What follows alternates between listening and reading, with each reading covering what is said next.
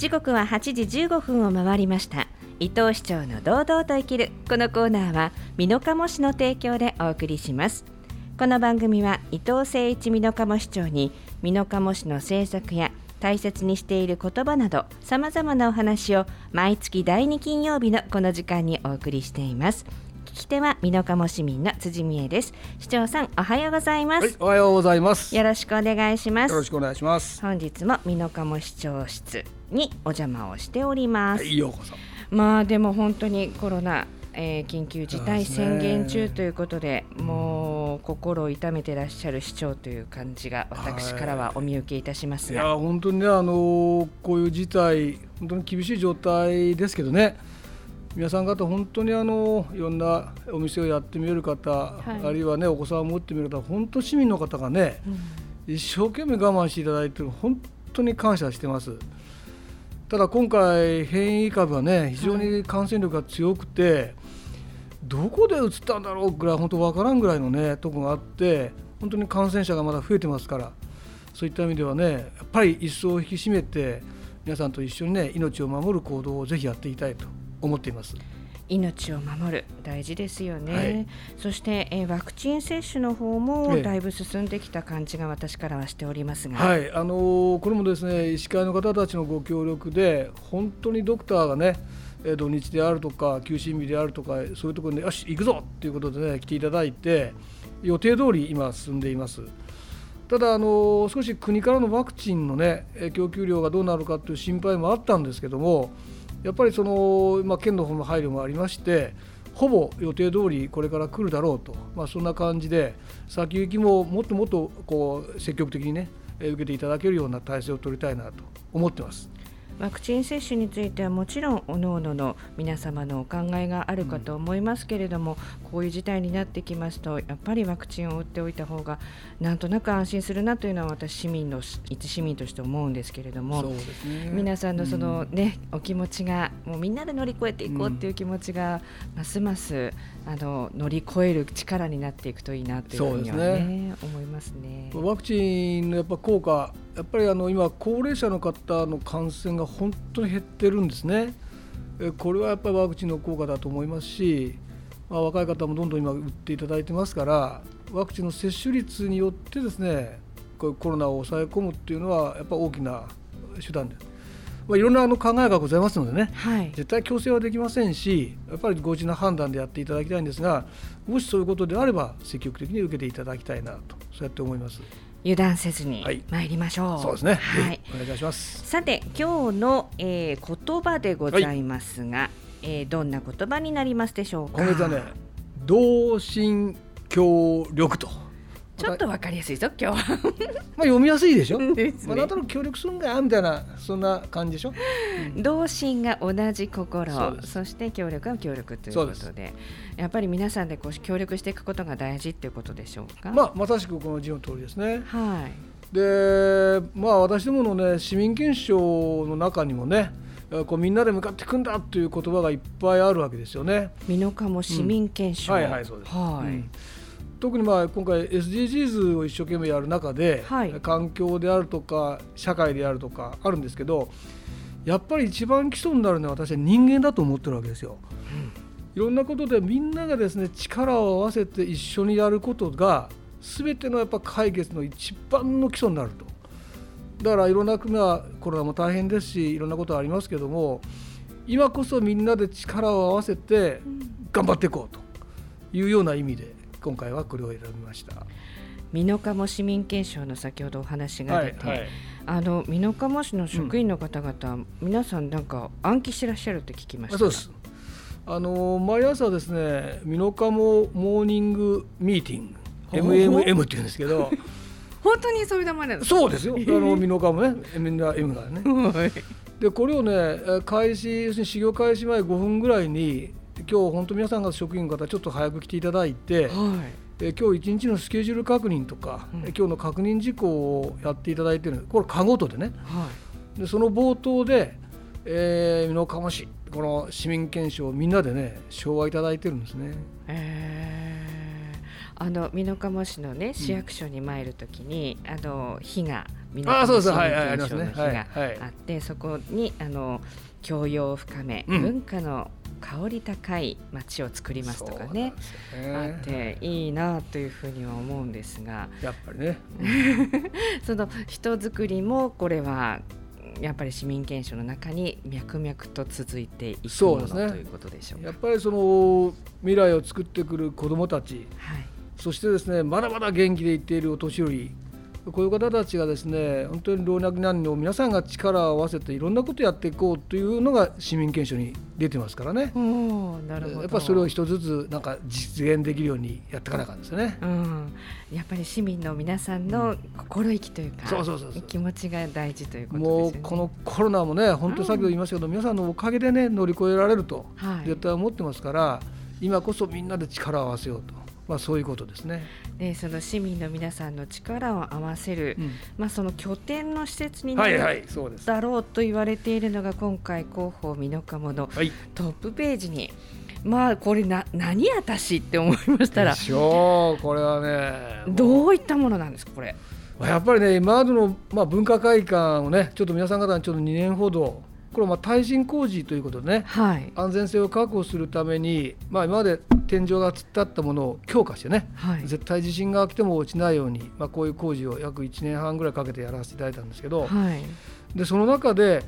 やっぱりこれだけ時間をかけて皆さん方にちょっとこう休止緩和してる間に、はい、やっぱり今までない文化会館にしようぜっていうことで職員さんがいろいろ考えてくれまして、はい、今回の司法の一番目にはねをライトアップしようぜっていう話からこの写真が載ってるんですよね。これ建物なんですね。なんかおしゃれなどこかカフェかなんかかなと思って。でしょう。それが夕が闇のところの中にこう入る入るね、うん、あのきちんとこうなんて言うんだろう、幾何学模様の形になっていて、ね、それがまた明るくこう照らされていて、で特集カモールって書いてある。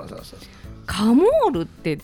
文化会館のいよいよニックネームですよ。お名前なんです、ね、名前っすよこれがね。あらら。えー、カモールっていうのは、うん、えっ、ー、と二百三十二作品、うん、そうそういろいろね今回文化会館のリニューアルに合わせて、はい、やっぱそういうふうにねなんか通称名ねみんなで呼びやすい名前つけようって言って公募したんですよ。はい。またすごくたくさんの人からね、まあ短期間だったんだけど二百以上の募集いただいて、はい。でそこから一時二時ってね先行して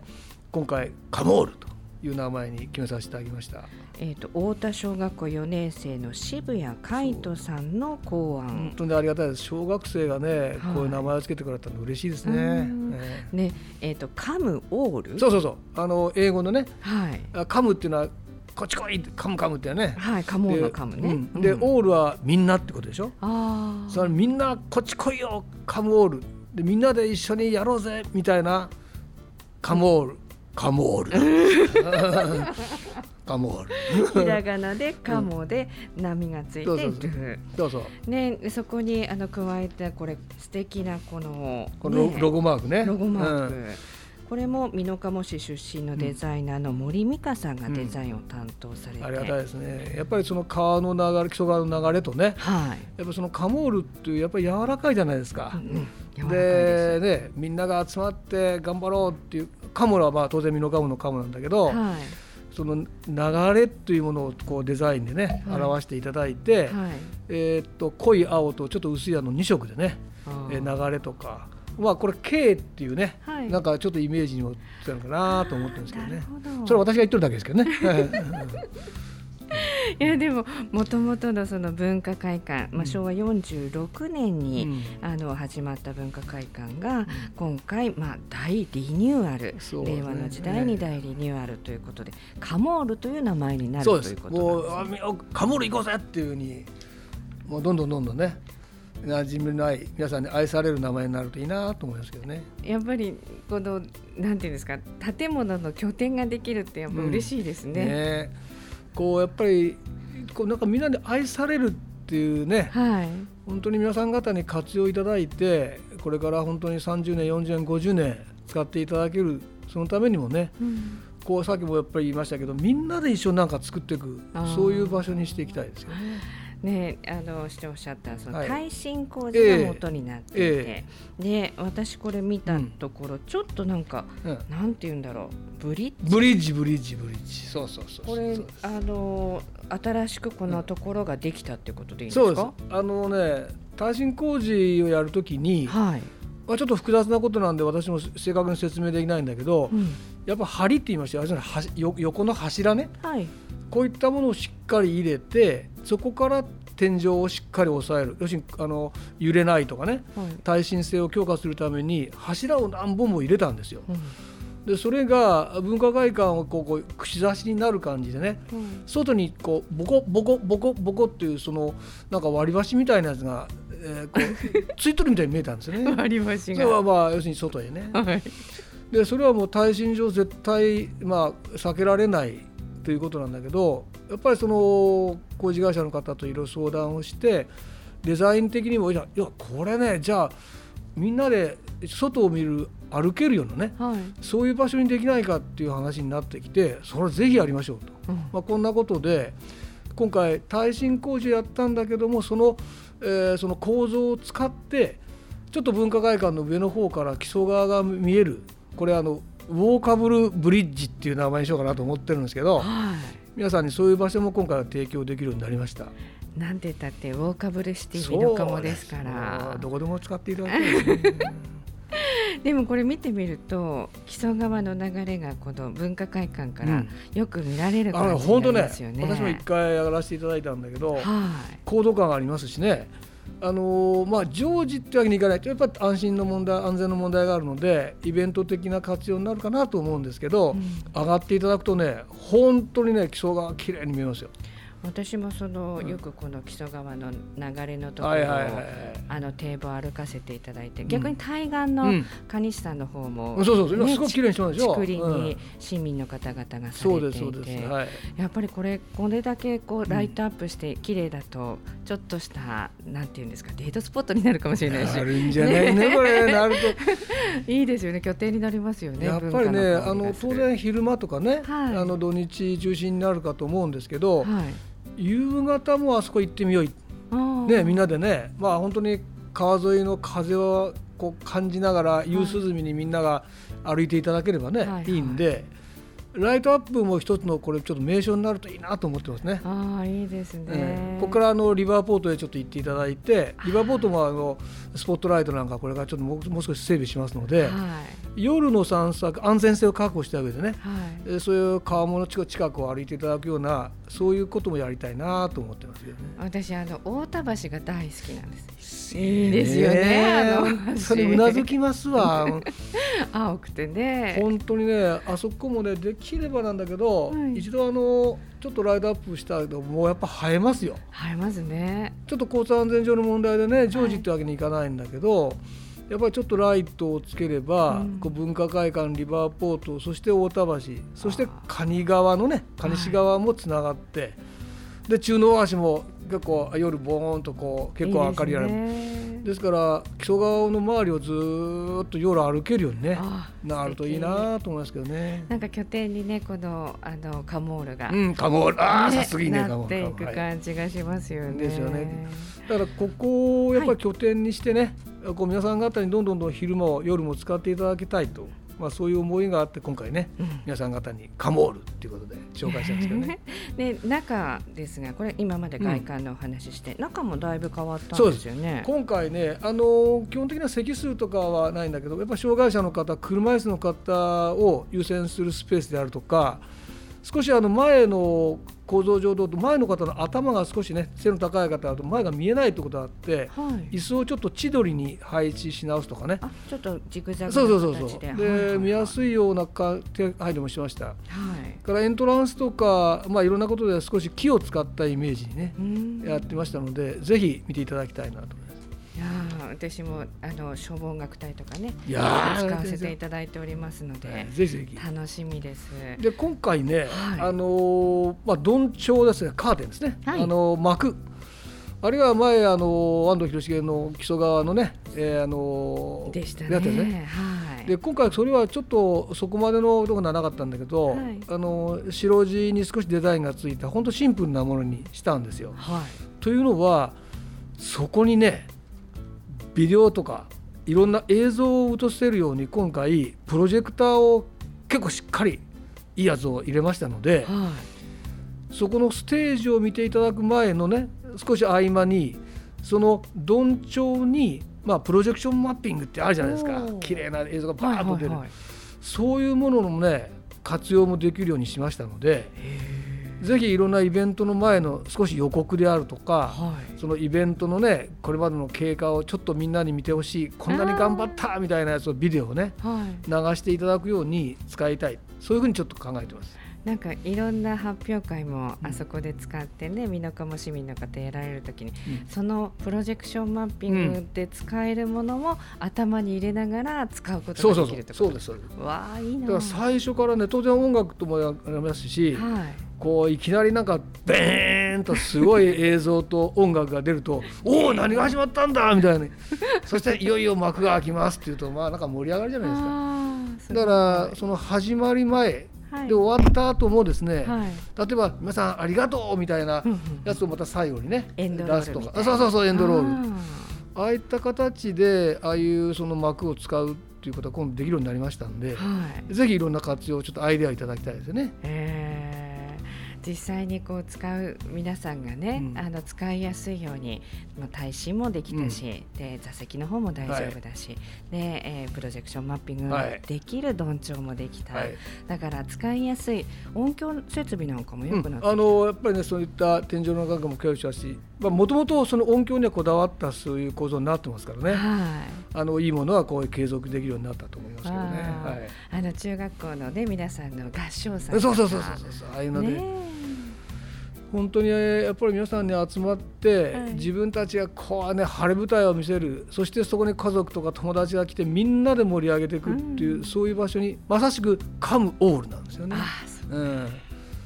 いいななんか新しくなってそしてリニューアルされたことによって、うん、こう箱物はできたけれども美濃加茂市民の気持ちがこの醸成されていかないと、うまく使っていけないなというのはいつも思うんですが、そ、ね、そのあたりはどうですやっぱりねあのいろんな施設本当にこういうのがあったらいいこういうのができたらいいやっぱり皆さん言われますよね、本当その通りなんですよね。あの一番根幹にあるのはああこんないい施設ができた。よしだ俺はこいつを守ったるぞとかね、うん、俺はこれもうずっと使わせてもらうぞっていうふうに市民がそこへ行きたくなる建物でないと絶対ダメだと思うんですよ。だからすごい立派なものでもなんとなく人がいないなでは本当にこれはやっぱり建物としてはもったいないし、ね、これからの基準は本当に市民の方がそこへ行ってみたい。そういう考えを事前に聞いてそれを実現するそういった施設にしないといかんとそうやって思ってますけどね。